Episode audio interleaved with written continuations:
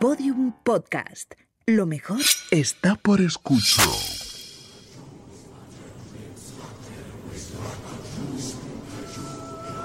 Elena, en el país de los horrores. Con Elena Merino en Podium Podcast.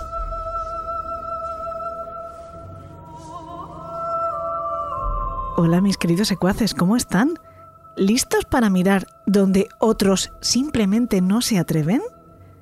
La curiosidad, según parece, es una emoción positiva porque fomenta el desarrollo del pensamiento. Creo que esto es evidente, ¿no les parece? Pero esto significa que también es positiva y aviva el desarrollo intelectual la curiosidad que llaman morbosa y que algunos identifican con la que sentimos quienes tenemos interés en eso a lo que ahora se refieren todos como true crime. Todos, menos una pequeña e irreductible aldea de galos llamada El País de los Horrores, donde seguimos prefiriendo llamarlo Crónica Negra, salvo cuando se nos escapa llamarlo true crime, que tampoco nos vamos a hacer los estupendos ahora. Se ha puesto muy de moda preguntar por qué nos gusta tanto este género. Supongo que porque también está muy de moda, por fortuna para este podcast, el género en sí. Cada vez que una novela de intriga, de asesinos, se convierte en un éxito de ventas, o que una película o una serie se convierte en un éxito de público, empiezan a aparecer reportajes en los medios donde se le pregunta esto mismo a los autores o a los showrunners, o se consulta a psicólogos por qué creen ellos que nos gusta tanto el crimen. Con el género romántico esto no pasa. Nadie se cuestiona el porqué del éxito de los tórridos, empalagosos, inverosímiles y generalmente muy tóxicos argumentos de esas historias. Pero sí se nos cuestiona a quienes queremos saber cómo es la sombra, a quienes queremos conocer al ser humano en todas sus facetas, sobre todo en las que no compartimos con ciertos semejantes y que quedan en el ámbito de la oscuridad, y que son, por lo tanto, las que más difíciles nos resultan de entender, porque no nos identificamos con ellas, y por lo tanto también las que más observación requieren por nuestra parte. No se pueden imaginar la de veces que me ha escrito o se me ha acercado un secuaz, un amigo de este programa, para saludarme y expresarme con vergüenza su interés por estos temas. A mí, que me dedico a ello.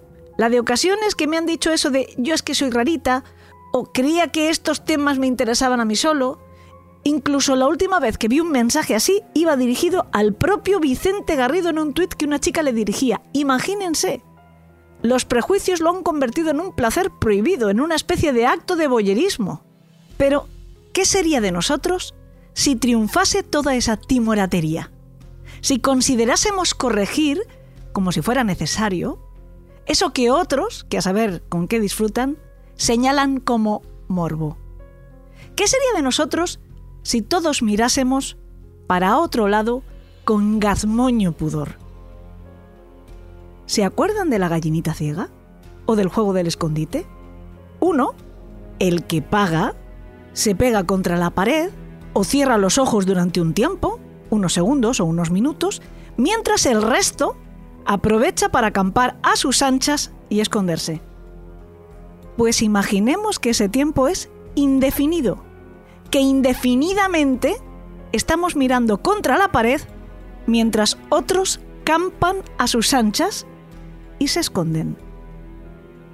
A mí personalmente no me va nada el plan.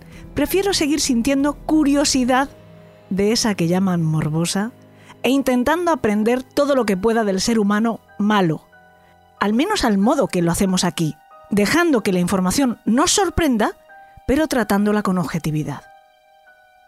Les voy a dar una clave para que sigan disfrutando de este género sin sentir que tienen que pedir disculpas. Ustedes lo hacen empatizando con el investigador o con las víctimas, no con el criminal. Y si me equivoco, pues entonces sí deben de pedir disculpas. Y no solo eso, deben de pedir ayuda también, antes de que tengamos que hacerlo los demás.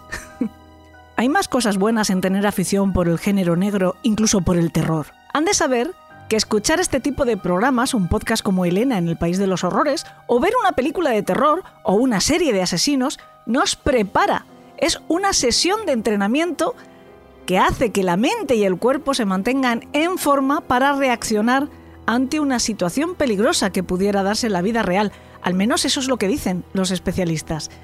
Así que son todo ventajas y razones para recomendar, por si ya de por sí el simple prestigio de la marca no fuera suficiente, que vean la cuarta temporada de True Detective que acaba de estrenarse el pasado 15 de enero en HBO Max. Pero hay muchas más. Por ejemplo, esta cuarta temporada, que en realidad ya saben que tiene una trama separada de las otras tres anteriores, cada una de las temporadas es así, con una trama diferente y autoconclusiva, que a mí personalmente me parece una opción muy muy chula, pues esta, la que se llama True Detective Noche Polar, cuenta con la dirección magistral de la showrunner mexicana Isa López y tiene además un reparto encabezado por nada más y nada menos que Jodie Foster, santa patrona, diosa a la que rezamos, no solo todos los que aman un poquitito el cine de calidad, sino el género negro, por supuesto. Nuestra bendita agente Starling del Silencio de los Corderos. Esta maravillosa y dos veces oscarizada intérprete que vimos allí hacer de novata, pues aquí hace de veterana agente de policía que ha de enfrentarse a un asesinato múltiple en una base científica en la gélida Alaska. El duelo actoral lo mantendrá con Cali Reis, que hace de otra policía, que fue compañera de Foster en el pasado, que entonces tuvo un enfrentamiento, pero que ahora están condenadas a colaborar si quieren llevar a buen puerto la investigación. Yo ya he visto el primer episodio, van a ser seis, y he de decir que el ambiente en el que el propio escenario, Alaska, con sus semanas de oscuridad continua, es un personaje más. El carácter también gélido y rotundo de sus habitantes, todo en sí es misterio y engancha muchísimo. Y en ese mismo ambiente nos vamos a quedar para contarles el caso de hoy.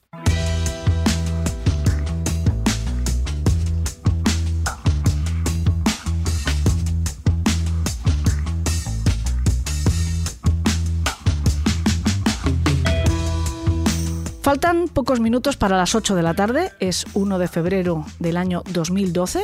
En Anchorage, en Alaska, no hace mucho que ya han salido de esa noche polar en la que también se desarrolla la trama de la serie de la que acabamos de hablar. Pero a esa hora, a las 8 de la tarde, pues otra vez ha desaparecido el sol y por supuesto pues hace un frío que pela, menos de 12 grados. A Samantha Coyne de 18 años, le quedan muy poquitos minutos para terminar su jornada en el Common Grounds, un kiosco de cafés que es de los últimos que cierran por esa zona. Pronto va a llegar su novio a recogerla, su novio Dwayne. Pero como pasa siempre, a punto de cerrar, entra el último cliente y pide un café americano.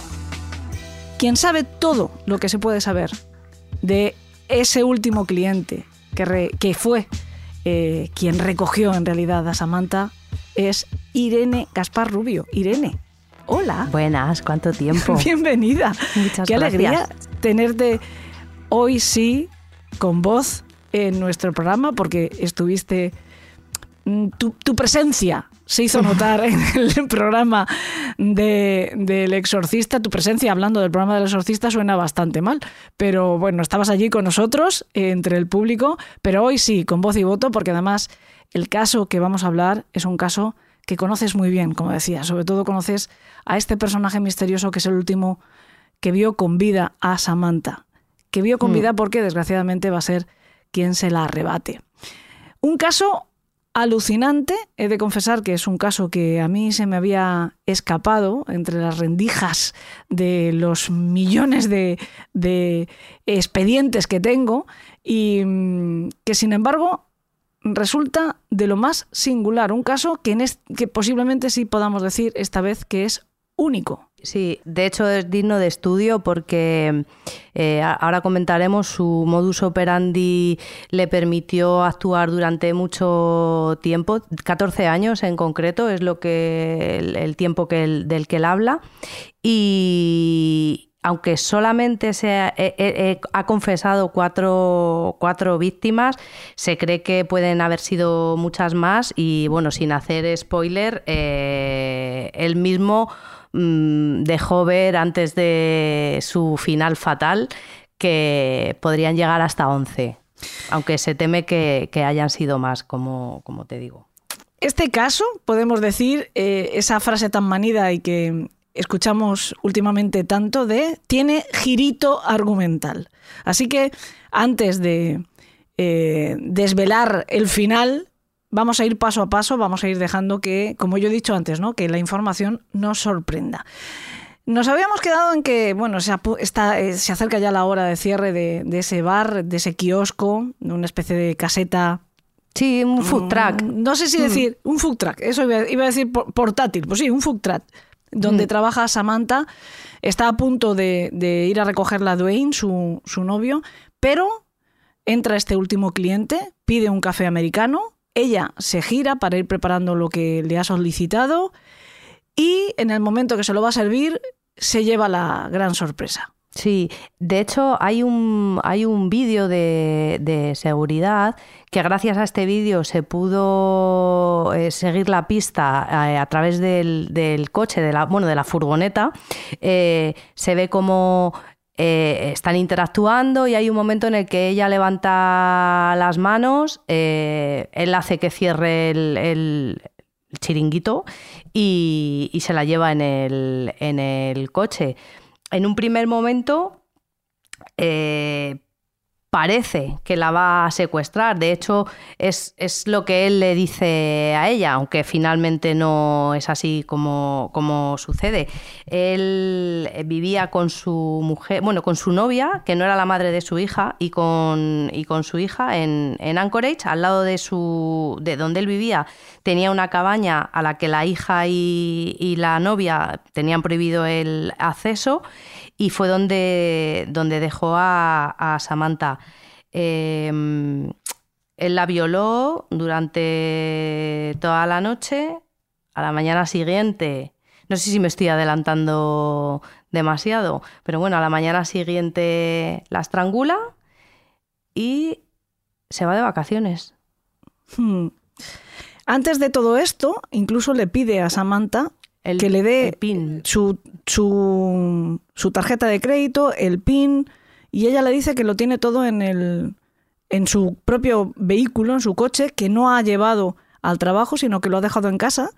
Y este individuo tiene la desfachatez, bueno, ya, ya, ya vemos cómo es, ¿no? Que es capaz de irse de vacaciones, pero tiene la desfachatez de ponerse un pasamontañas, coger de nuevo su coche, dejarla a ella en este cobertizo, poner la radio para que se amortigüen los gritos pidiendo socorro que sin duda eh, la muchacha profirió. Va hasta casa de los padres de Samantha, que es donde ella vive, Mm. abre la furgoneta de la chica, está registrando, y Dwayne, que ha ido hasta el Common Grounds a buscar a, a su novia, no la ha encontrado, pero ve algo raro, ha ido hasta la casa de ella, llega a ver a este individuo hurgando en el coche. Aquí es verdad, tampoco sabemos cómo era Dwayne, que no actúa inmediatamente, no, no va hacia él, sino que va a buscar al padre de la chica para decirle lo que está ocurriendo y salen los dos juntos, va, afrontan, digamos que a, a este individuo los dos juntos y ya este hombre ha desaparecido, con lo cual pues pierden una oportunidad, ellos no lo saben en ese momento, pero pierden una oportunidad, la única oportunidad que realmente existe de salvar la vida de Samantha. Efectivamente, en ese, en ese registro este tipo consigue esos objetos personales de la chica, regresa y hace todo eso que tú has dicho. ¿no? Mm, Y que al Acaba final, precisamente, esa- esos objetos que, que extrae del coche son los que van a hacer que la policía le pueda seguir la pista al cabo de, de- de bastante tiempo, porque él se va dos semanas de vacaciones. Esto Se va de sucede, su- además. sí, sucede en febrero y yo creo que, el- que los primeros interrogatorios son como en mayo de ese mismo, de ese mismo año. Eh, es verdad que cuando observan que el dueño de- del, del local donde trabajaba esta muchacha, el, el novio, observan que ha pasado algo grave, porque el Common Grounds se ha quedado mal, mal cerrado. Mm, La alarma no está puesta, las luces están encendidas. ella se ha hecho humo. Él, el, el criminal, ha utilizado el teléfono de Samantha para mandarles Mensajes. un a- mensaje de texto tanto a Dwayne como al- a su jefe, Mm. diciendo, he pasado un mal día, me voy de fin de semana, algo que era Anormal, sí. Mira, de hecho ahora mismo estoy viendo el footage de- del, del vídeo de seguridad del, del food truck y, y- y se- las últimas imágenes de ella, que está con una camiseta verde y unos pantalones negros, es levantando los brazos eh, en señal de mm, no pasa nada, eh, no, no me voy a em, defender, eh, la- manos Sí, en alto, o sea, claro, eso Mm. es. Teniendo este vídeo, los mensajes extraños que reciben sus familiares y la desaparición de la chica, estaba claro que no había pasado nada bueno. Eh, lo que no esperaba el padre, que, además hicieron una búsqueda muy exhausta y mm, implicando a medios de comunicación y demás, era el final tan, tan dramático que, iba a tener su hija.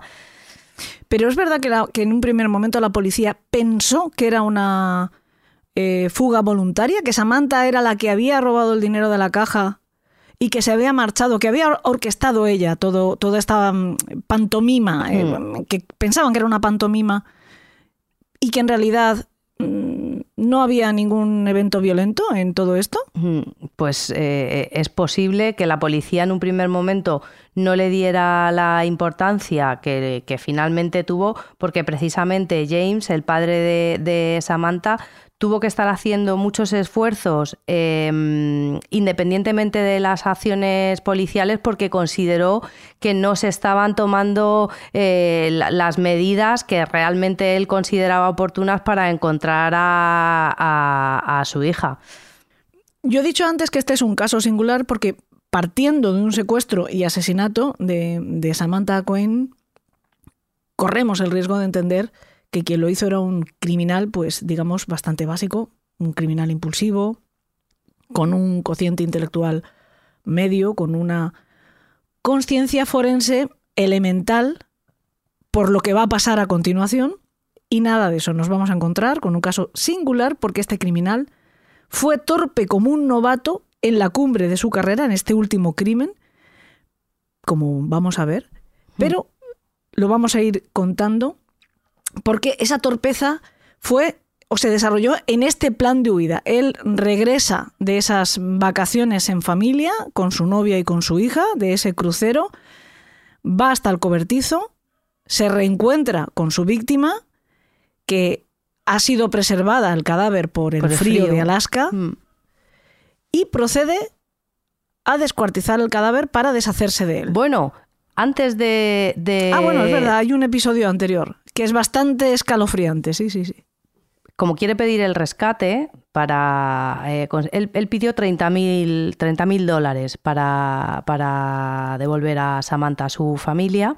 Eh, le abrió los párpados y con un sedal de pesca le cosió eh, el, párpado móvil a la, ceja para que pareciera que tenía los ojos abiertos. Como el cadáver estaba en perfecto estado de conservación por la congelación eh, debido a las, a las bajas temperaturas, le hizo una foto sujetando un periódico eh, de la fecha mm, en la que le tomó la Polaroid para depositar la foto y la nota de, rescate en una bolsa zip eh, que dejó en el banco de un parque para mandarle un mensaje desde el propio móvil de Samantha nuevamente al novio y para que fuera a recoger allí la bolsa. Después de esto, efectivamente, como tú dices, descuartiza el cadáver, se va al lago, espérate, porque no recuerdo el nombre del lago, bueno, tampoco tiene importancia, un lago de allí de, de Anchorage. eh, hace el típico agujero de, de pesca mm, em, En superficie En- congelada, eso con una es. sierra, con una motosierra, ¿no? Eso es. Y en el mismo eh, agujero donde se deshace del cadáver descuartizado de Samantha, pesca y esos peces que pesca son los que cena su familia ese mismo día y de hecho en las entrevistas que hay interminables, eh, pero muy interesantes, que ha colgado el FBI en, YouTube de los interrogatorios, él se jacta de esto y se ríe. Bueno, eh, no sé si has podido ver parte de, la, de, de estos interrogatorios, Elena. El tipo está súper tranquilo y eh, en plena confianza con los agentes que le están que están llevando a cabo el interrogatorio y se ríe. Se ríe estrepitosamente, además, cuando, cuando habla de, de, de este momento. Es escalofriante, de verdad. El, el, lago, es que he encontrado el dato y simplemente lo apunto, se llama Matanuska. Está cerca de Wallisia. Matanuska, sí. Mm, mm. Como, como, decimos, se deshace del cadáver, pide este rescate, el FBI aconseja al padre que haga un primer ingreso. La cuenta que él proporciona es la cuenta de Samantha. Mm. Además de utilizar el móvil para avisar de dónde ha dejado esta nota de rescate, Mm. él, como datos bancarios, da los de Samantha. Recordemos que tiene su tarjeta de, de crédito y débito y el PIN que ha conseguido eh, pues, Porque se lo ha dicho ella. Claro, Mm. después de golpearla y de torturarla, ¿no? Un apunte, cuando el, el padre, cuando James Conning ve la foto que, que Israel Kiss ha hecho de su hija, le parece... Bueno, ya es verdad, no, no, todavía no habíamos dicho el nombre del personaje, lo acabas de decir por primera Mm. vez, Israel Kiss. El padre se da cuenta de que pasa algo raro, aparte, bueno, eh, la foto está en internet, es un poco desagradable ya sabiendo que la chica estaba fallecida, eh, que la había peinado como hacía con su hija. Él tenía una hija de 10 años y que eh, para, para, tomarle la foto le había peinado con una trenza. Y al padre de ella le resultó un poco sospechoso porque su hija nunca se peinaba así. Y esa es, esa es una de, de, de las primeras cosas que el padre comenta con la policía y que le hacen pensar de que Samantha no está, no está bien ni está segura. El, lo que van a ver es una fotocopia de esa foto Polaroid, que es lo que él facilita o deja en ese parque para pedir el rescate. Mm. Él hace una fotocopia de la foto Polaroid que le saca al cuerpo de la chica. Y es cierto que porque sabes que es la foto de un cadáver que encima ha sufrido ese proceso tan desagradable, pero no, no da la sensación, si no sabes que es lo que ocurre, no da la sensación, es verdad que puede parecer que está viva, ¿eh? pero bueno, es desagradable. Es simplemente una curiosidad para completar la información sobre el caso si alguien lo quiere buscar y es cierto que está en todas partes, se publicó eh, por todas partes. Sí, además es que, fíjate, la estoy viendo ahora mismo. Eh, ni siquiera es ella, evidentemente, la que sujeta el periódico, pero, pero Israel Kiss tampoco se tomó mucha molestia en hacer que pareciese que era ella la que lo estaba sujetando, porque de hecho la orientación de la mano que coge el, el periódico es, es, es, imposible mm, por la posición uh -huh. de ella que sea quien, quien lo está sujetando. Así que bueno, sí. Hmm. A mí me da la sensación de que llegados a este punto, a él ya le daba un poco igual todo. Y luego, luego profundizaremos en esto, pero hay opiniones que dicen que probablemente él quería ser atrapado. Sí, lo hemos estado hablando antes fuera de micro, que es difícil entender como alguien que ha tenido esa eficacia durante toda su carrera criminal, de repente eh, se vuelve tan torpe, ¿no? Que más bien parece que quería demostrar, poder contar su historia, poder eh, desvelar quién era y cómo había hecho las cosas hasta ese momento. Eh, pero bueno, llegaremos a ello. Decía que el FBI le recomienda a James, al padre de Samantha, que haga ese depósito en la cuenta, tal y como le indica el supuesto secuestrador. Lo que hace este hombre, el rescate, como tú has indicado, era de 30.000. Es verdad que la gente además hace donaciones, llega a tener un monto de 40.000 la familia para poder proceder a este rescate, pero él deposita de momento 5.000 en esa cuenta.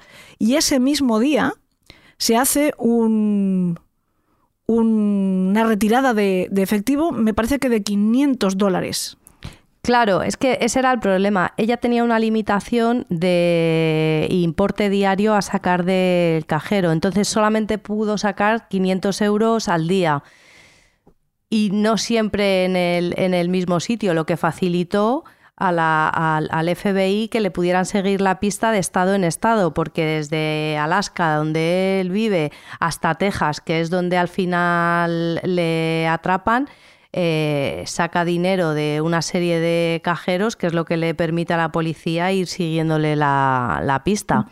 Y de hecho él no había cometido ninguna infracción. Es el, eh, la, propia policía de, Texas la que a través de los vídeos de seguridad de los bancos, aunque él eh, se camuflaba físicamente para no poder ser reconocido, sí que se veía por detrás el coche en el que él iba haciendo este recorrido, que era un Ford, era un Ford Focus. Entonces, la policía de Texas reconoce el, vehículo, que además era un, coche de alquiler que iba pagando en, en efectivo, y le persigue hasta que cometa una infracción de tráfico. Para poder pararle por, por, por la infracción de tráfico, no por lo que ya sabían que había hecho. Además de eso, lo que sí también observan es que sigue un cierto patrón. Él va conduciendo por una ruta concreta. Recorre, como tú bien dices, pues mm, nos podemos hacer idea del periplo, ¿no? Desde Alaska hasta Texas, pero incluso saca tiempo para acudir a la boda de su hermana. Una de las cosas que hace es eh, presentarse en la boda de su hermana. Va parando en esos cajeros automáticos con la cara tapada, con un gorro, con tal, incluso con una mascarilla eh, hecha, realizada de forma casera, que aparecerá en el registro de ese coche. Es un recorte de una camiseta simplemente que se pone en la cara para que las cámaras no puedan hacer pues, un retrato de, de sus facciones. La marca de alquiler es, es Avis, es- yo creo que es internacional, también está aquí. Y él comete también otro error, si es que es un error. Volvemos a lo mismo, o sea, tenemos nuestra propia teoría de que quizá no fuera un error, quizá estaba ya eh, dejando pistas, ¿no? Dejando las miguitas de pan para que los agentes del FBI lo detuvieran finalmente. Y es que, pudiendo cambiar de coche eh, constantemente, incluido el modelo, ya que las cámaras efectivamente lo habían captado porque él se tapaba la cara pero no tapaba el coche que dejaba aparcado enfrente de los cajeros, una y otra vez el coche que coge es un Ford Focus blanco. Sí. Y en su última parada antes de ser detenido, él llega a ver al patrullero, que es quien, quien finalmente le detendría, que es Brian Henry, de la patrulla de carreteras de, de Texas, lo llega a ver viendo el coche, observando el coche. Y digamos que la explicación que dan, si es que, eh, volve, insisto, si es que todo fue un gran error, es que se hace la idea de que en realidad no está viendo su coche, sino mirando una furgoneta que está muy hecha polvo, que está aparcada justo al lado, pues por, por aquello de que no ha pasado las revisiones o algo así, ¿no? Mm. Y vuelve a coger el coche. Y tú fíjate, él, él que se declara admirador de Ted Bundy y de, y de H.H. Holmes. Eh, que son dos personajes de los que se ha hablado largo y tendido también en, en El País de los Horrores, quería convertir el, el cobertizo que tenía en su casa en una especie de eh, cámara de torturas eh, emulando al hotel de de H.H. Holmes. Y, mm, y precisamente él, que eh, era seguidor de True Crime y de, mm, y de, y de casos muy famosos de asesinos seriales en, en Estados Unidos, precisamente en, en- en los interrogatorios de- del FBI comenta que él veía esa serie de, de- o, o seguía esa serie de noticias precisamente para no cometer los errores porque él pensaba que estaba por encima de toda, de toda esa gente. Y al final le atrapan eh, parecido a, a- a cómo cogen a Ted Bundy en, eh, cuando finalmente ya le atrapan y no se vuelve a escapar de, de la cárcel por una infracción de tráfico. Por eso te digo que quizá al final Claro, tampoco claro, claro, sea un error. Su gran Sí, sí, admirado sí, eh, ídolo, Ted Bundy, que acaba siendo atrapado por un patrullero de carreteras mm, de la forma más absurda, no es solo Bundy, hay muchos casos de criminales en serie que acaban Mm. siendo atrapados de la forma más aleatoria, en un simple control de carreteras, pero Ted Bundy Mm. en concreto es yo creo que uno de los casos míticos y este hombre que le admiraba tan profundamente que siempre eh, citaba a Ted Bundy, que lo estudiaba, que tenía libros sobre Ted Bundy, no solo sobre Ted Bundy, había leído muchísimo sobre perfilación y uno de los casos que más se cita cuando se habla de perfilación es el de Ted Bundy, porque Ted Bundy fue uno de los grandes colaboradores. Después, es verdad que un gran manipulador, ¿no? Pero, fin, eh, simuló o, no sé, o jugó con los psicólogos pretendiendo querer ayudar a avanzar la, la, ciencia o la, la, técnica de la perfilación eh, muchísimo, ¿no? Eh, con, en, realidad, pues... A cambio de retrasar su, su fecha de ejecución. Y, y a cambio claro. también de, de pues, expandir su narcisismo eh, hasta la náusea total. casi, ¿no? Pues Total, total. de nuevo, Mm. pues nos encontramos que este hombre, pues no sé si emula a Ted Bundy y se deja atrapar de la forma más tonta en un control de carreteras. Mm. Y es verdad que el FBI le había dicho a este patrullero de Texas, a, a Brian Henry, que le siguiera y que al más mínimo error lo detuvieran, porque claro, el FBI no le podía caer encima porque no tenía eh, una razón en principio para detenerle, ¿no? Y lo detuvieron por rebasar tres millas, Millas. tres millas, Mm. la velocidad de la vía. Tú imagínate que vas conduciendo y te detiene la Guardia Civil por superar, es verdad que las millas son un poco más, ¿no? Pero tres kilómetros por encima, en vez de mm, por una autovía 120 vas a 123 y te para la patrulla. Pues algo parecido, ¿no? Mm. Y, entonces vieron que el, en su carnet de conducir, pues ponía que eh, era de, al- de, de Alaska, Que vivía en Alaska, y que se trataba de Israel. Case y toda, toda la información y dijeron, me parece que hemos dado con nuestro individuo. Mm, Eso es. Y, y bueno, eh, le llevan a- para, para interrogarle. ¿Y cuál es la sorpresa? Aquí se produce el, el girito, el girito que decíamos, el girito argumental, ¿no? Eso es, que yo, yo, por lo que he podido ver y la sensación que yo tengo es, bueno, eh, ahora que ya me, me tenéis, ya tenéis a vuestro monstruo, que es lo que él comenta en, en- cuando está haciendo la- las confesiones, les habla de otras muchas cosas que la policía desconocía hasta ese momento. Y es que ha matado a más gente. Claro, porque No, Samantha, Samantha es su última víctima. Claro, porque eh, lo que hacen los agentes del FBI es decirle, te vamos a llevar a Alaska, donde se te busca por el asesinato de esta chica. Y cuando lo Mm. tienen allí, lo que dice él, si te parece, le podemos escuchar a él ofrecer esa información. ¿A cambio de qué? Te puedo contar el resto de la historia, todo lo que pasó. Si me dais un puro, Pues un café del Starbucks, un cigarro, Y una chocolatina. un puro, bueno, un cigarro puro, y una chocolatina para decir que se trataba de uno de los más sorprendentes, bien preparados, eficientes asesinos en serie de cuantos se ha enfrentado la fuerza policial y los investigadores en los Estados Unidos y, si me apuras, en el mundo. Un tipo que preparaba tan minuciosamente sus crímenes como lo que vamos a contar. Es verdad que a lo mejor no es el más prolijo, no es el que más Eso es. número de víctimas y encima no se le han podido demostrar. Pero ahí su eficacia, que ha dejado sembrada la duda para el resto de, de la historia, ¿no? Hmm. Pues efectivamente, eh, este, este señor eh, cuando eh, le, le detienen ofrece eh, realizar una serie de confesiones, aparte de todas estas cosas que hemos dicho que, que hemos oído que, que les pide, les pone la condición de que no se publique nada en prensa porque él tiene una hija pequeña y no quiere que bajo ningún concepto su hija vaya a teclear en Google el nombre de eh, Israel Kidd y le aparezca toda la información de todo lo que de todo lo que ha hecho. una cosa que me preocupa mucho es mi hija. No quiero que llegue un día y mi hija teclee mi nombre en el ordenador y le salte todo esto. Y aparte lo que él quiere es que en menos de un año se le condene a muerte y se le ejecute. Él no quiere pasar tiempo en, en la cárcel y esas son las condiciones que plantea para poder contar todo lo que, lo que ha hecho. Quiero una fecha de ejecución. ¿Para ti? Sí. Quiero acabar con toda esta historia lo antes posible. No sé cuánto quiero contaros hasta que no sepa si consigo o no lo que quiero.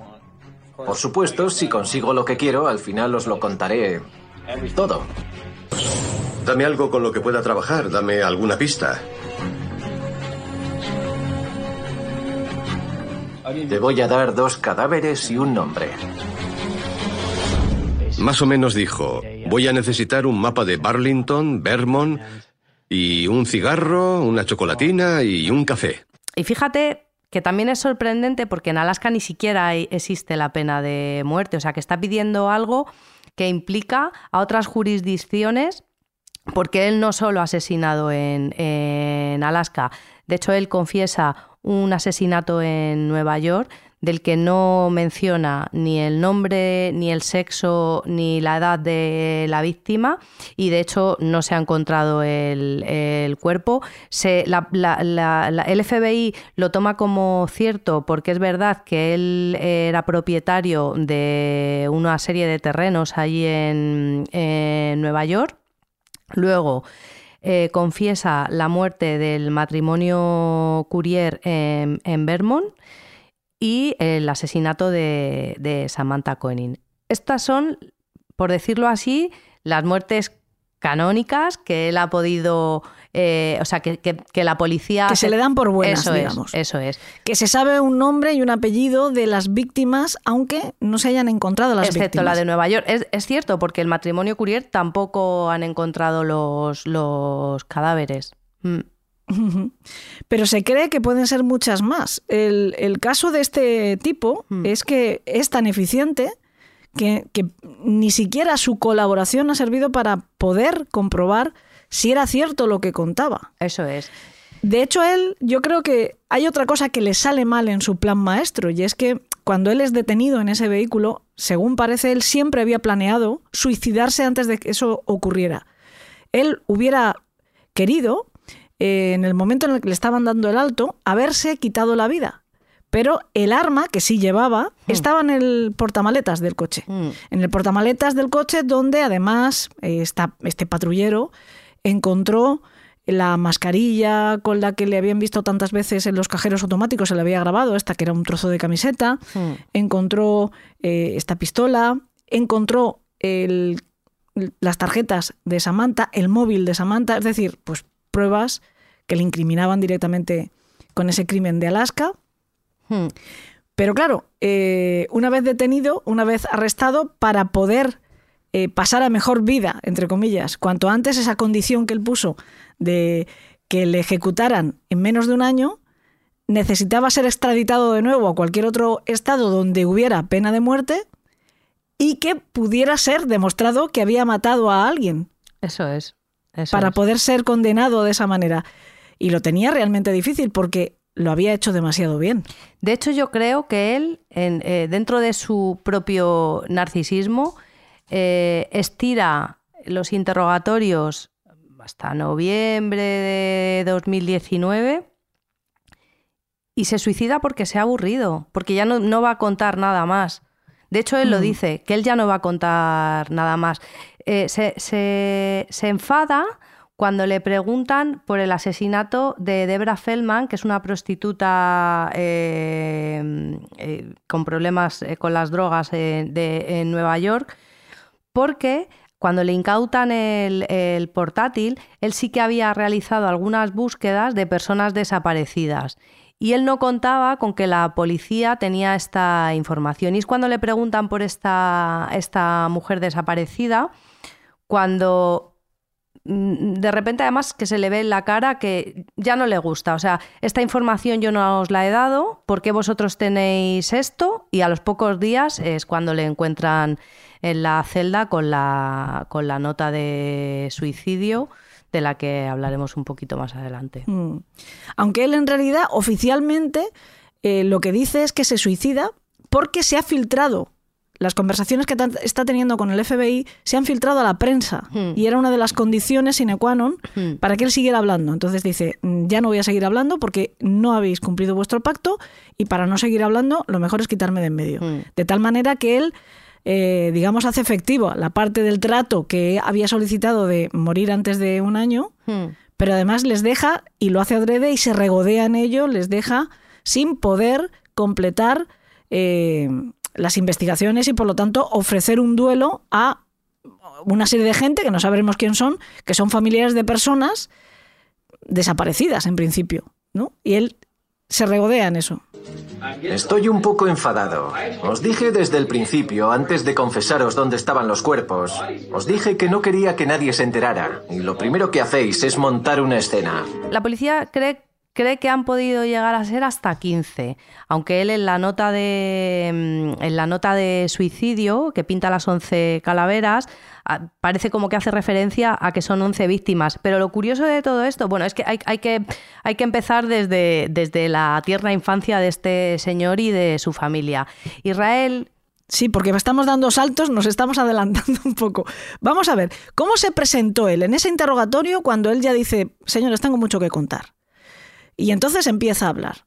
Después de su puro, su café de Starbucks y su chocolatina, dice, tengo mucho que contar. ¿Cómo se presenta? Él, él Israel dice que tiene dos personalidades, que desde hace 14 años o, o desde, desde muy pequeño él ya sabía que algo, que algo habitaba en él que no era normal o eh, en un, en un principio eh, él llegó a pensar que todo el mundo era así y que todos jugábamos un papel para no enseñar a los demás lo que realmente escondíamos en nuestro interior como le, como le sucedía a él.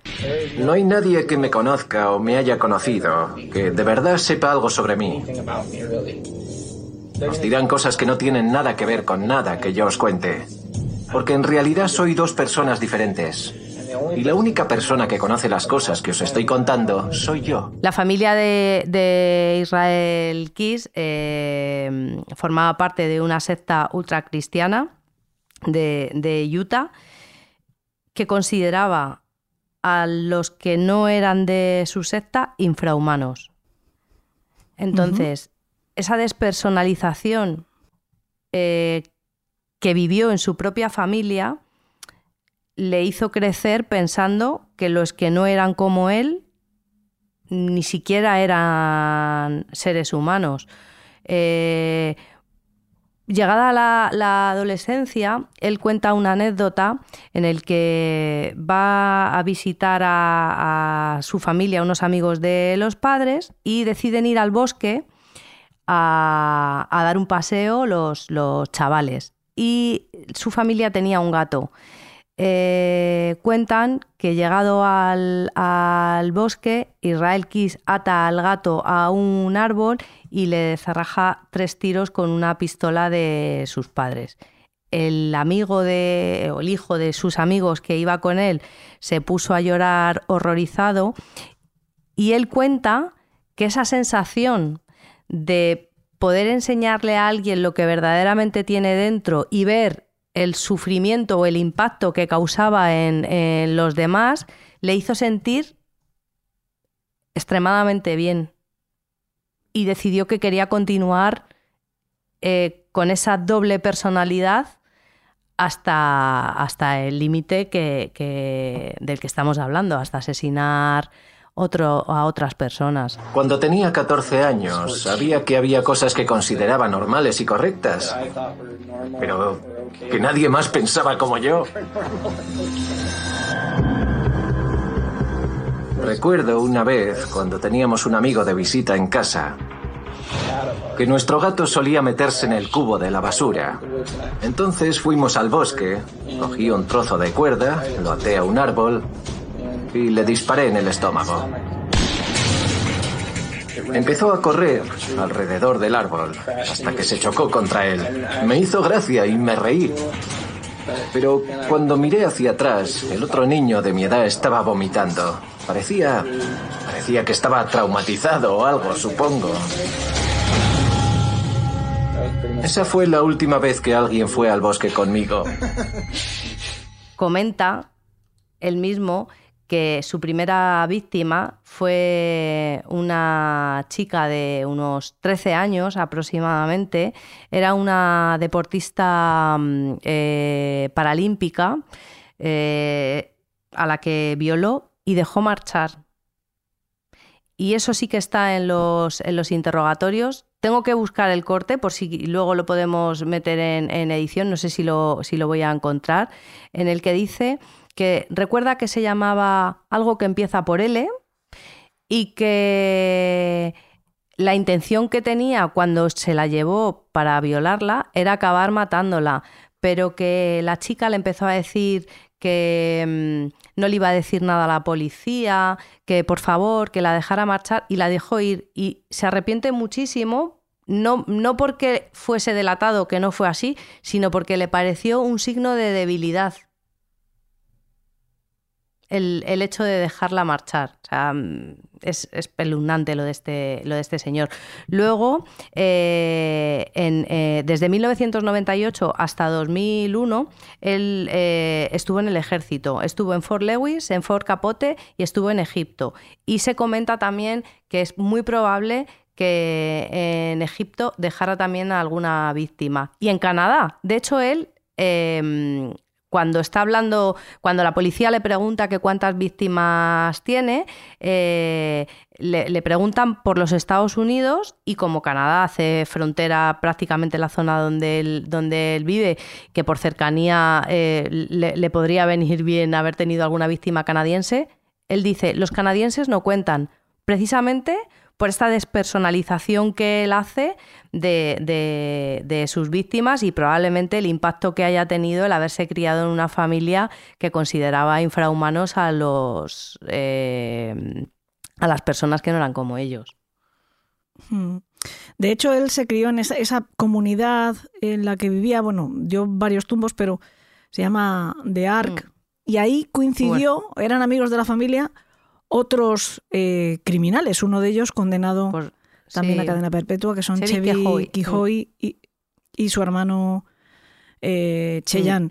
El, padre de estos dos hermanos también era un criminal. Eh, estos han protagonizado, además de un tiroteo con la policía, Chevy concretamente, una matanza en casa de un traficante de armas. Acabó con la vida de la pareja y una niña pequeña de la mujer, de un, anterior eh, matrimonio de la mujer de este traficante de armas, que tenía ocho años, me parece, acabó con la vida de estos tres para robarles eh, las armas que tuvieran en la casa. Y, estos eran amigos de la familia de, Israel Sí, eran, eh, pertenecían a, la organización supremacista blanca conocida como la mm. República de los Pueblos Arios o la Resistencia de los Pueblos Arios. Y sí, sí, eran, eran vecinos, eran amigos y, se ha criado en, ese entorno de desprecio hacia eh, lo que ellos consideraban que no eran dignos de llamarse ni, ni seres humanos. Lo que pasa es que en un momento determinado su propia familia también lo rechaza a Israel porque ahí sí, que era como le llamaban, porque él tiene, me parece que son nueve hermanos más. él es el segundo de, de, los diez. Mm. Pues le rechazan, le repudian, porque en su blog publica que es ateo. Y esto, claro, también es, inadmisible. Tiene esta niña con una, de una relación anterior, consigue hacerse con la custodia y esa doble vida o esa doble personalidad que dice que tiene es porque él crea su propia empresa, le va muy bien. De hecho, uno de sus clientes es uno de los fiscales que después tendrá que ocuparse de su mm. caso. Sí. Llega a ser cliente de él. Él, en el ejército eh, estaba en el departamento de ingeniería de la construcción o, algo así. Entonces él eh, era un reformista, vaya, eh, o un constructor. Cuando estuvo allí en Egipto... Eh, constructor llevanista.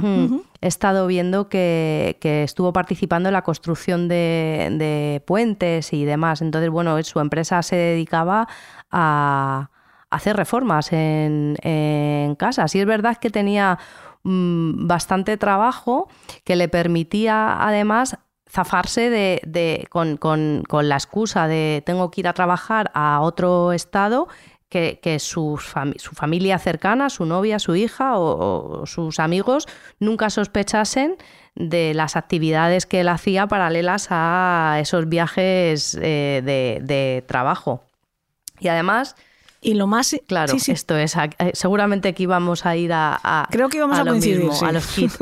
Eh, durante bastante tiempo, Israel Key se dedicó a sembrar por todo el territorio de los Estados Unidos lo que él llamaba kits de asesinar o kits de la muerte que consistían en un balde de, de plástico en el que metía todo lo necesario para poder eh, perpetrar un asesinato eh, en determinados puntos donde él dejase este, estos tesoritos. Como él decía de pequeño, le gustaba, eh, a quién no le iba a gustar, ¿no? Desenterrar un tesoro y él al final se ha hecho su propia fábrica de tesoros. Bueno, como decía, eran un- un, eh, unos barreños de plástico Sí, que compraba además en, en el... ¿Cómo se llama esta, esta tienda que, que también hay aquí? Que se llama no sé qué Sí, depot. Brico Depot. Brico Depot, Mm. efectivamente. Eran barreños de estos con una tapa que quedan más o menos herméticos. Sí, sí, sí, sí. Y dentro, pues, como una caja de herramientas, pero para Eso asesinos. es, había armas, había cinta aislante, había plásticos, había guantes, había cuchillos. Entonces, Había disolvente de carne para deshacerse de los eso cuerpos. es, eso es. To- todo lo que él pudiese necesitar, pero si- sin intención de hacerlo en ese momento, sino con vistas a que en un futuro él pudiera viajar a un estado a, a trabajar en, las reformas de su empresa. Y sabiendo que años antes había pasado por allí, había dejado enterrado ese tesoro, lo podía utilizar para eh, cometer un asesinato sin levantar sospechas de ninguna clase. No sabéis cuánto tiempo he pasado planificando esto. De hecho, mira, e- era lo que te comentaba, lo que te comentaba antes fuera de micro. Dentro de la clasificación que se hace de los, de los asesinos, están los asesinos viajeros o commuter. Esto es la clasificación que hace, que hace Canter, que es un, un psicólogo del, del Reino Unido. Que trabajó principalmente en las localizaciones de, de los asesinos para la búsqueda. Canter decía que si eh, en, un área metropolitana, por ejemplo, se habían cometido 10 asesinatos, había que coger eh, los, los puntos más separados entre sí, trazar una línea eh, recta entre ambos puntos y haciendo un círculo que, mm, que tuviese como diámetro esa línea recta, eh, probablemente la casa del asesino se encontrase dentro de ese círculo que se podía formar. ¿Qué, qué nos encontramos con Israel Kiss? Que él viaja fuera de la localización de su domicilio, como hacía Ted Bundy, por lo que es muchísimo más difícil enlazar un crimen que se ha cometido en Texas o en Vermont, donde asesinó a los Courier, con una persona que vive en Anchorage, que ni siquiera ha hecho una compra, porque además este tipo lo que hacía era viajaba en avión a un estado.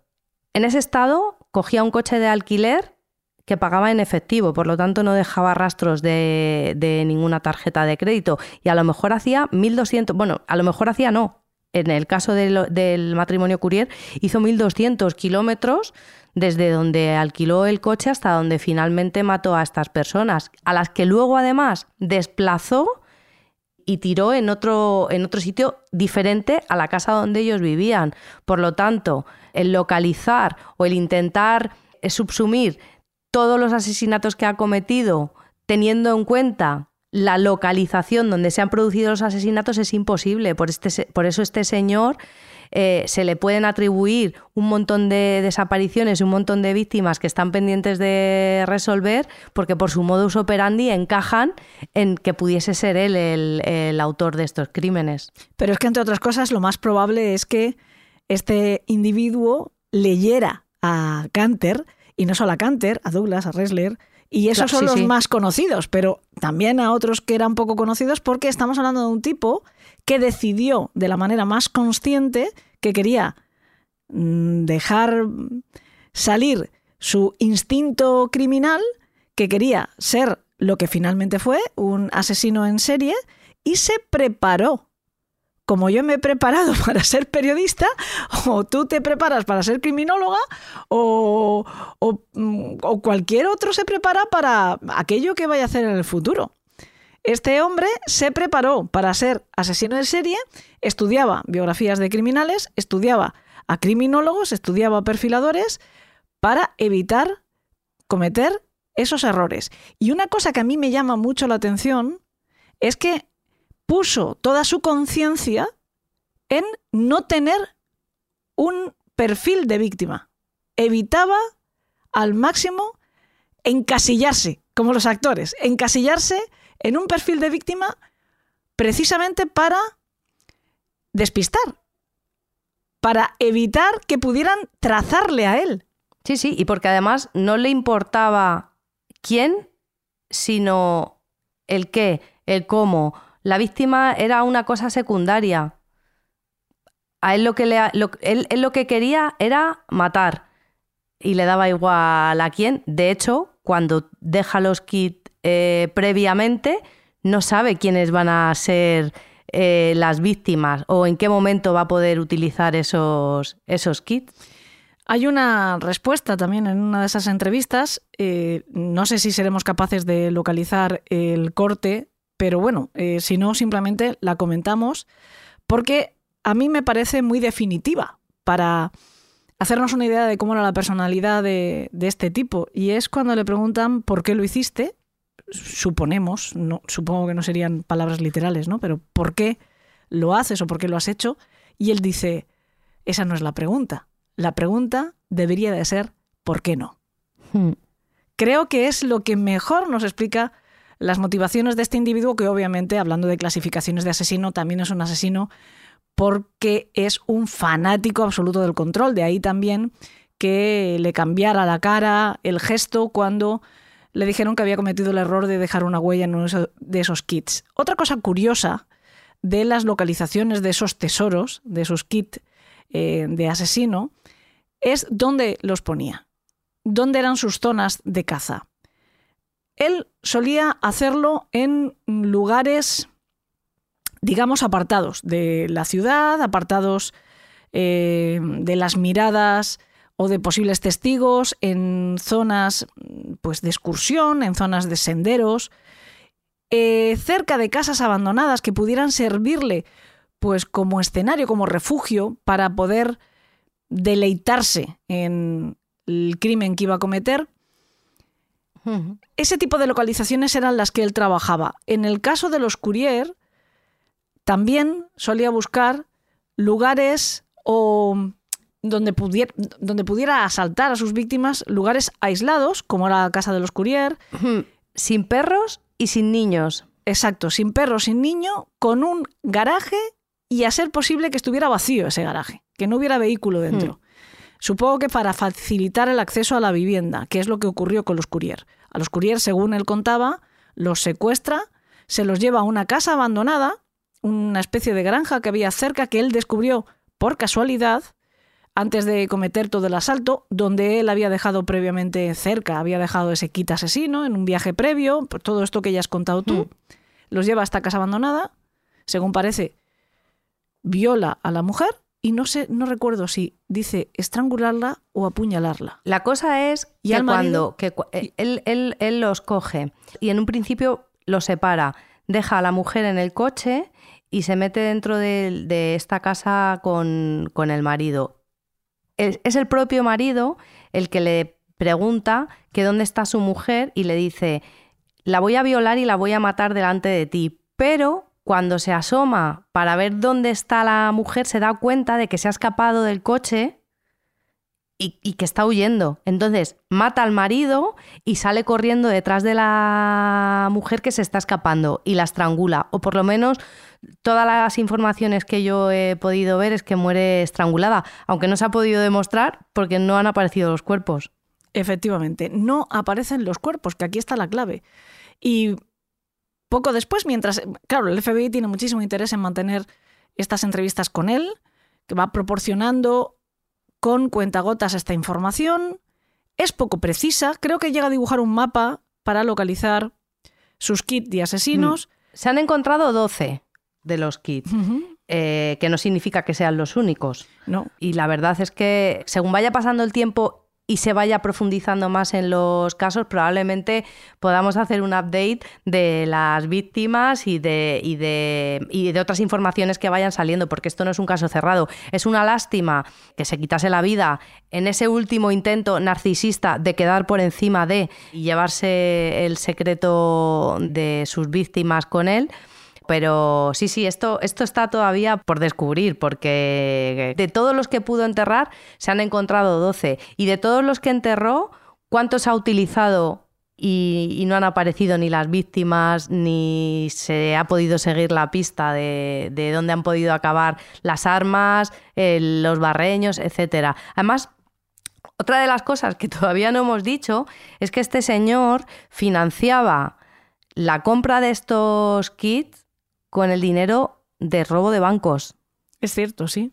Sí, sí, sí. Que además parte de ese dinero también lo dejaba dentro de los barreños por hmm. lo que pudiera pasar. Para hmm. tener capital ahí también, cash, mejor dicho. Mira, hay uno de los, hay uno de los asaltos eh, a, un banco de, de Texas en el que en los vídeos de grabación se ve que lleva una gorra y un, y un pelo falso que se creen que pueden ser de una posible víctima que igualmente no se ha encontrado el cadáver, de momento solamente es una desaparición, y en los interrogatorios cuando le preguntan por este suceso, le preguntan que dónde consiguió el pelo falso, y él responde, ¿y para qué iba a necesitar yo conseguir pelo falso cuando he podido coger pelo humano de verdad?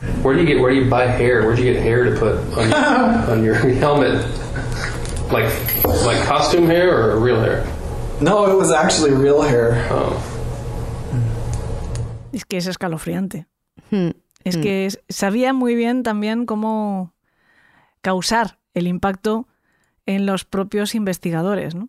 Pues ya te Al final, sí, sí. Ay, perdona, nada, nada, que pues eso, que este, este robo a, a uno de los bancos de, de Texas se cree que la víctima a la que le arrancó la cabellera fue el, al, que primero encontraron sospechoso del robo de, del robo de ese banco. Se llama Jim, lo tengo por ahí apuntado, perdóname que no, que tengo aquí un lío de papeles terrible. Eh, pensaron que él era el sospechoso del, banco y al final eh, eh, fue Israel Kiss y él mismo dice que para qué iba a comprar el pelo falso pudiendo, en fin. También un poco Aníbal Lecter en eso, ¿no? Están buscando a un criminal, resulta que ha sido víctima de otro. Mm. Eh, al final, bueno, lo hemos adelantado, el otro girito argumental en esta historia se quita la vida. También hay algo de misterio en ese suicidio porque yo he leído que por error un guardia le pasa una cuchilla de afeitar. No entiendo ese error. No, puedo entender cómo a un tipo que está en, en custodia eh, se le puede hacer llegar un arma, porque al fin y al cabo una cuchilla de afeitar se puede utilizar contra uno mismo, que ya es bastante malo, pero también se puede utilizar contra los demás. Pero y fíjate, él, quería asegurarse de su propia muerte, porque como dices, se cortó las venas con la cuchilla, pero se ahorcó también. Sí, con la sábana, sí. Y además, pues deja una nota. Bueno, una nota, dos páginas de... Sí, Sí, sí, llena de misteriosos, no iba a decir jeroglíficos, jeroglíficos en el sentido figurado, porque de frases que a él le parecerían poéticas, con mucha mala leche, muy, muy retantes, ¿no? Muy, muy. Em, sometiendo al FBI a un cierto ridículo y a una cierta eh, chulería de ahora os vais a quedar con, las ganas de saber qué ha pasado aquí, he sido yo, pero también pues con mm, esa retórica eh, espeluznante hablando de gusanos y de cosas así.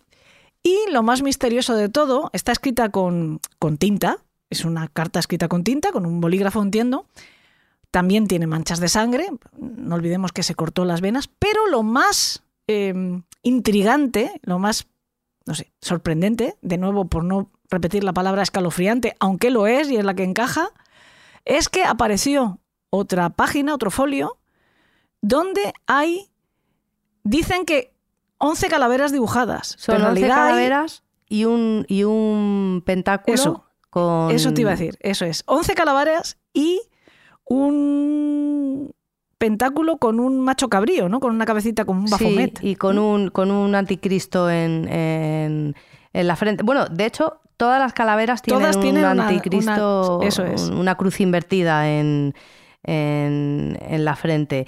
Y, Y estas son- están pintadas con sangre, Con sangre. ya para rematar. Ha dicho, venga, vamos a hacer ya, el, eh, voy a ser el asesino totum revolutum, voy a ser el asesino mezcla de todos, y ahora voy a dejar esto para que estéis retorciéndoos Eso es, sin son saber... 11, 11 calaveras y el... Y el y la estrella, cabra? eso es, y la cabra.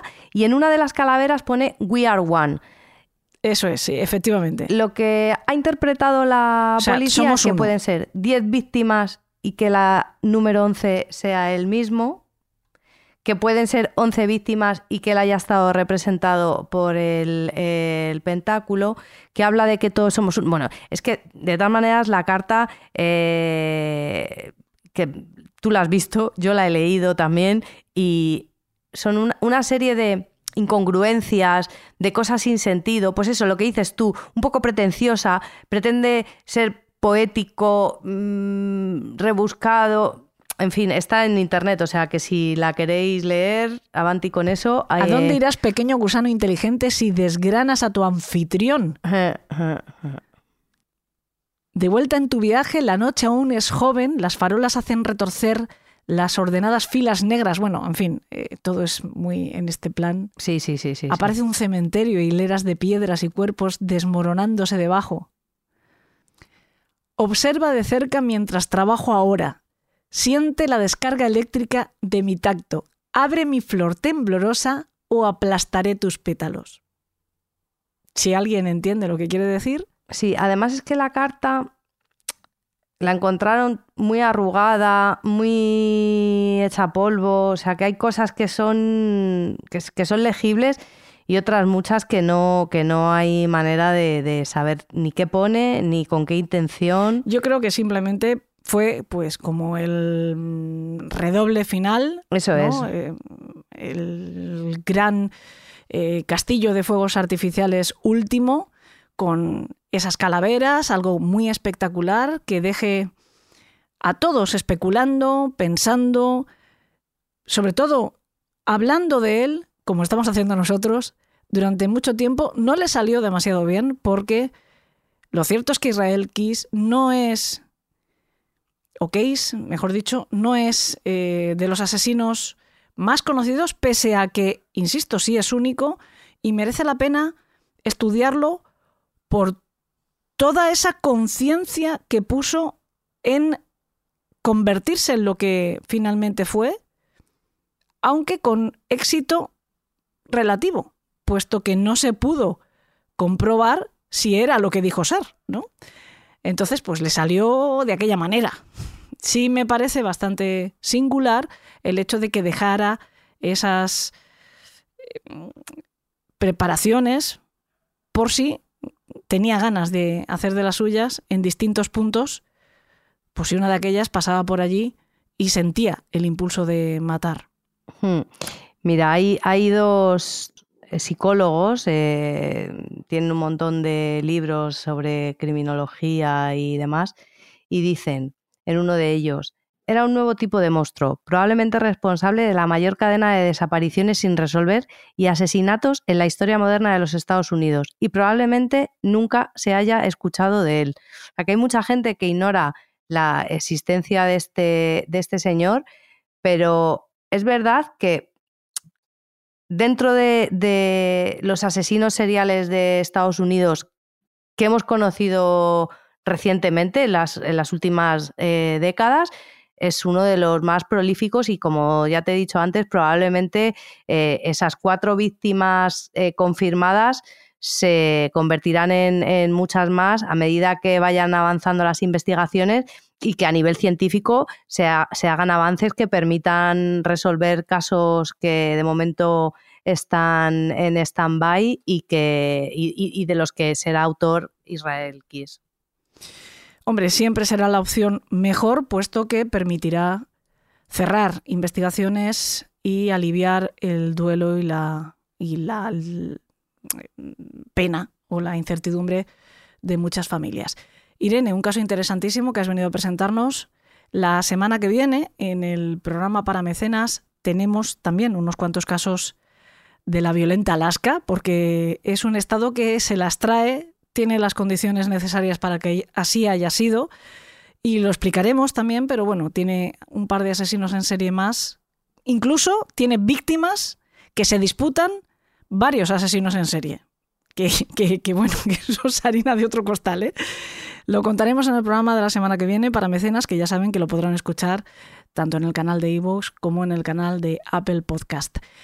Muchísimas gracias y bienvenida de nuevo. Pues siempre a ti. Ya sabes que estoy un poco liada entre trabajo, universidad, mudanzas y, y otros placeres prohibidos de, de los que no me privo, pero siempre, siempre me gusta mucho participar en, en el programa y cuando pueda, pues ya sabes que puedes contar conmigo. A mí me encanta porque estáis liados, pero a la llamada del país de los horrores, a la llamada de la jungla, rara vez falláis. O sea que no sabéis lo feliz que me hace eso.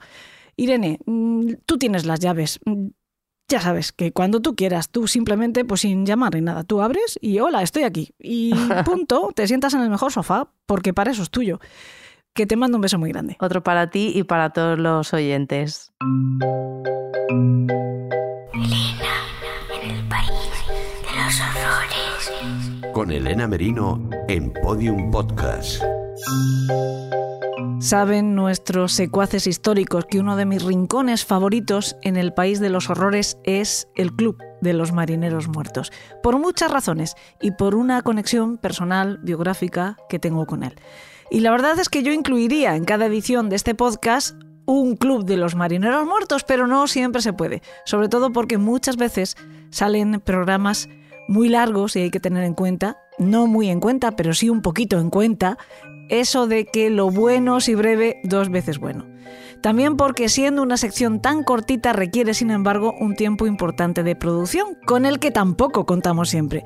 Y eso que la respuesta que obtenemos, sin embargo, ahí sí, siempre, siempre, siempre de nuestros escritores colaboradores es buenísima, es excepcional, como lo son ellos, capaces de crear maravillas como la que van a escuchar a continuación en tiempo récord y bajo presión, algo que de verdad a mí me provoca muchísima envidia. Por cierto, si ustedes quieren ser uno de esos escritores colaboradores, pueden ponerse en contacto con nosotros a través de nuestro buzón en mypublicinbox.com barra el país de los horrores.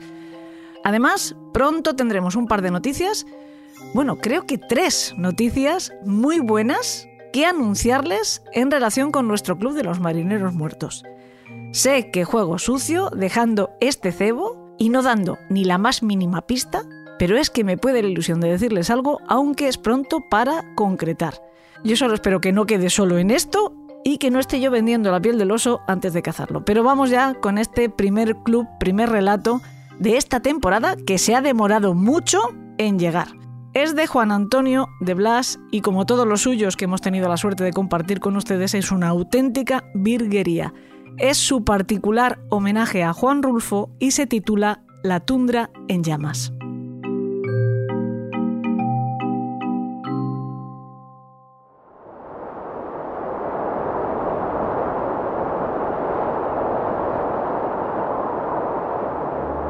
Ahí está, temblando en mitad del llano como un cervatillo en el cepo. Gimotea, llora entre hipidos, no aparta los ojos de sus manos, entumecidas por el frío. Cuando por fin se da cuenta de que se ha adentrado solo en el claro, alza la vista hacia el todoterreno que ronronea a veinte pasos. Deja caer la yesca y el encendedor sobre los matojos empapados de queroseno y murmura algo. Pero es imposible oír lo que dice. Está demasiado lejos, asustado, confundido, ridículo. Señala al coche con su uña cuadrada y sigue hablando. Señala los árboles, señala el sol, le señala a él. Se sienta con torpeza pesada, apoya la espalda contra la corteza de la picea y hunde las manos, cada vez más azules, en la mata desgreñada de su pelo. Solloza, moquea, se limpia las babas. Niega con la cabeza. No, no, no. Se muerde los nudillos hasta que la piel cede y brota una hebra de sangre humeante. El calor repentino sobre el dorso de su mano hace que se asuste y chilla como un marica. ¡Qué vergüenza! Lame la sangre y esconde las manos entre los muslos. No va a hacerlo el muy imbécil, y si no cumple, todo se va a ir a la mierda. Así que apaga el motor, adiós calefacción, y le grita desde el coche. Le dice que ya lo habían solucionado, que se lo había prometido, que le había dado su palabra de colega. Le dice que tiene que hacerlo, joder. ¡Venga! Pero Chevy sigue desmoronado en el suelo, con el culo marrón de tierra y el ánimo ahogándose debajo. Si sus vecinos pudieran verlo, acudirían en tropel sin dudarlo para darle un abrazo y preguntarle ¿qué te pasa? Para decirle que no se preocupe, que le van a echar una mano con lo que sea. Todo el mundo quiere a Chevy porque da mucha pena. No es culpa suya, siempre dicen. Y le revuelven los bucles grasientos y le compran una limonada porque le encanta y piensan en sus propios hijos y apagan la luz. Pobre Chevy, qué lástima. Por lo visto enfadarse no sirve de nada. Hay que cambiar de estrategia. Sale de la cabina y se acerca al idiota con cuidado, lentamente, confiando en afinar por arte de magia un tono conciliador antes de cubrir la distancia gélida que los separa. Le pone la mano en el hombro y aprieta con suavidad, como tantas veces ha visto hacer a la borracha de su madre. Pronuncia el nombre del muchacho. No ha sonado conciliador en absoluto, no señor. Aún así, el idiota le mira con sus ojos obtusos y sonríe sin dejar de llorar. Es muy raro, da grima y masculla que lo siente, pero que no puede hacerlo. No puede quemar el bosque porque seguro que en alguno de aquellos árboles tan altos vive su búho. Vaya, solo ha visto un puto búho en toda su vida y tiene que acordarse precisamente ahora. La verdad es que le gustaría pegarle un tiro en esa cara de gilipollas que el buen Dios le ha dibujado, pero no puede ser. Deja la escopeta apoyada en la picea y se sienta en la tierra helada. Le dice al idiota que haga el favor de calmarse, que recoja el encendedor y la yesca y prenda los matojos. Todo el mundo sabe que los búhos viven en los peñascos, no en los árboles. Además, en esa loncha de tundra no hay animales, solo las cuatro piceas medio calvas que les rodean, un par de cedros torcidos y un montón de troncos muertos tirados en el suelo. Ni siquiera hay escarabajos. Le recuerda que estaba todo hablado y sellado desde el miércoles, así que basta de numeritos. Tiene que hacerlo por su amistad. Un hombre vale tanto como su palabra. Le promete que le invitará a una limonada, a toda la limonada que quiera. Y le comprará tabaco, también. Así que vamos. Pero no. Según Chevy, los búhos blancos no viven en las rocas. Eso es imposible. El problema es que son demasiado frágiles, porque están hechos de nieve, rellenos de viento. Podrían cortarse con las aristas de la montaña y morirían en un minuto o menos. Por eso buscan los árboles con huecos grandes y construyen sus nidos usando esas hojas tan tan suaves, demasiado finas para helarse, esas que parecen la llama de una vela. ¿Cómo se llaman? No lo recuerda. Frunce el ceño y se queda atascado en el gesto.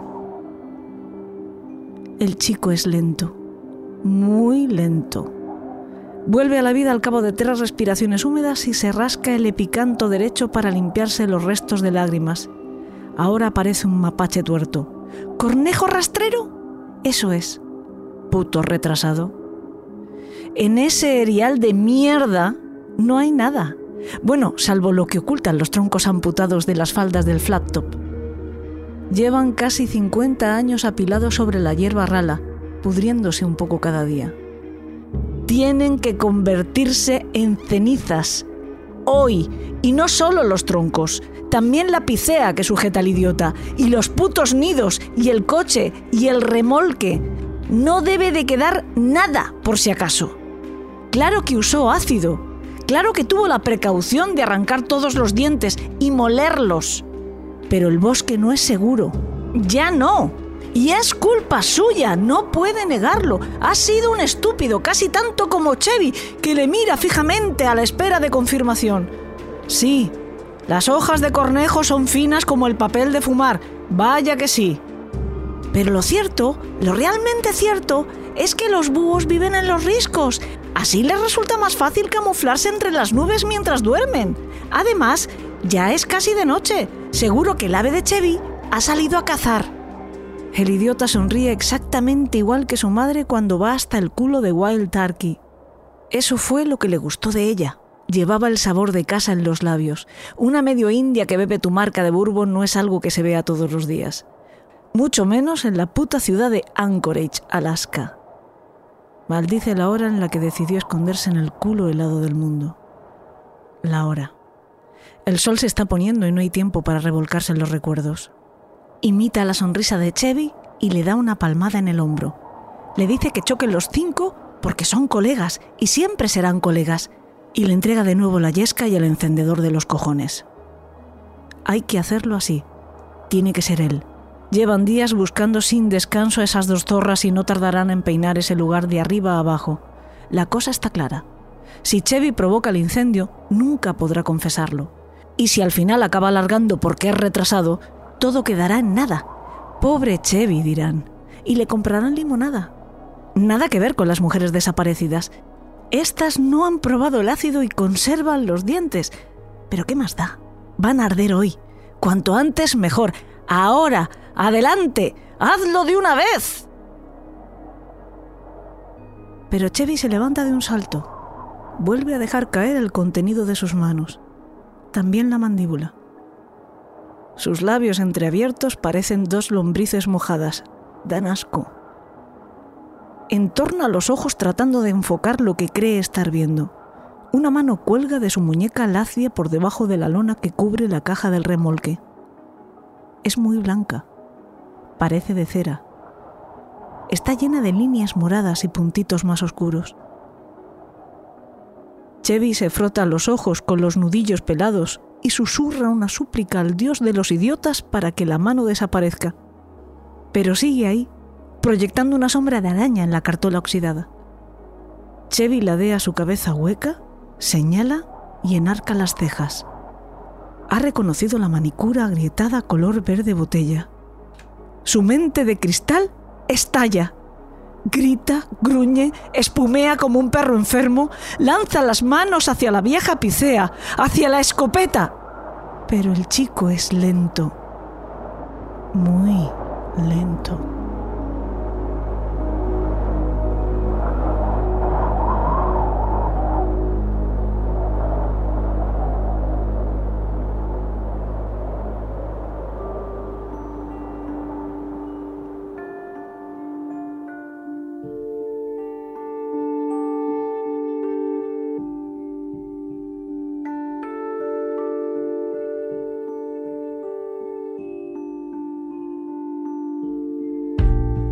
Si con un poquito de suerte esas expectativas tan ilusionantes sobre nuestro club se hacen realidad y les puedo contar cosas más concretas dentro de poco.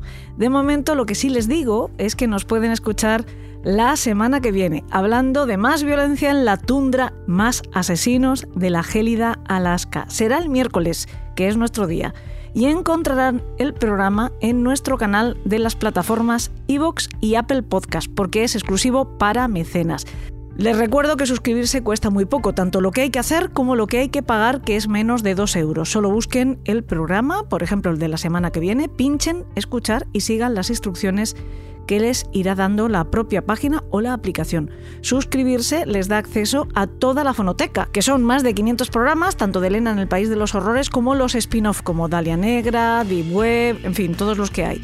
Ese pago, ese precio de menos de 2 euros, les da acceso por todo un mes. Por supuesto, se pueden dar de baja cuando ustedes quieran. Quiero volver a dar las gracias a Irene Gaspar Rubio, mi querida enciclopedia del crimen, al noir más potente que tenemos en este podcast, que es Juan Antonio de Blas, y a los chicos de Yes We Cast, y a todos ustedes por descontado por escucharnos. Por favor, háganlo otra vez la semana que viene. Hasta entonces que tengan dulces sueños.